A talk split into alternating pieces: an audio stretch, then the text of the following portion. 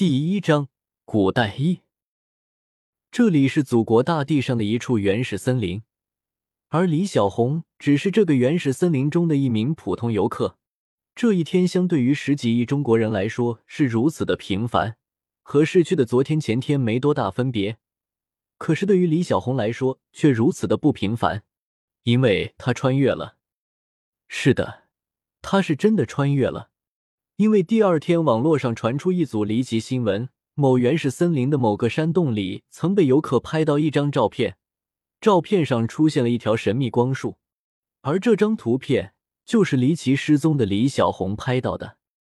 李小红是被一阵阵的恶臭味熏醒的，悠悠转醒的李小红立即被眼前的景象吓得失了魂，因为他看到了一堆堆的尸体，没错，就是尸体。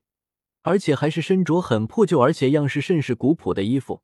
不仅如此，很多尸体已经开始腐烂，有的甚至身首异处，像是经过了洗劫一般，没有一个活人。李小红没有多想，挣扎着爬起来，然后以最快的速度逃离现场。谁能告诉他这到底是哪里啊？他只是出门旅游了一下而已，怎么会好死不死的晕倒，然后就在这样的地方醒来呢？除了随身携带的东西没了，一切都还好，没有受伤，身上的衣服也没变。确切的说，他就像是突然出现在这里的。离开石堆，找了条尚且宽阔的路，沿着这条路走下去，希望路上可以遇见活人。因为四周一片荒芜，没有一点生气，就先找个有生气的地方再说吧。沿途走来，经过了平原。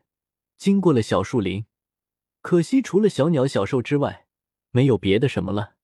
当太阳渐渐落下去的时候，李小红是真的受不住了。这里到底是什么鬼地方？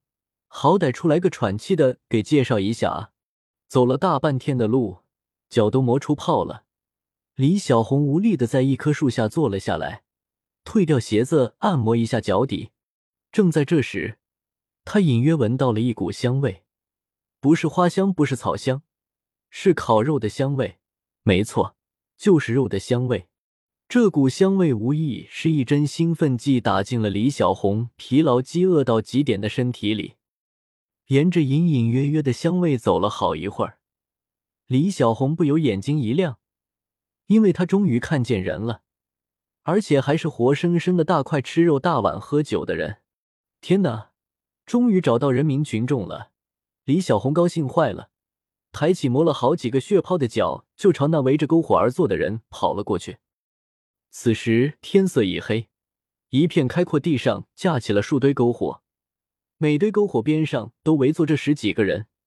这些人有的拿着插了肉的树干在烤肉，有的在喝酒，不过大多数人却是在调戏人群中的一对母子。母亲年轻貌美。衣着虽然不甚华贵，可也隐隐透露出一股子贵气。儿子更是灵气逼人，虽然一句话没说，可是眼睛好似能够喷出火来，威慑着周围的人不敢上前。这对母子都被束了手脚，动弹不得。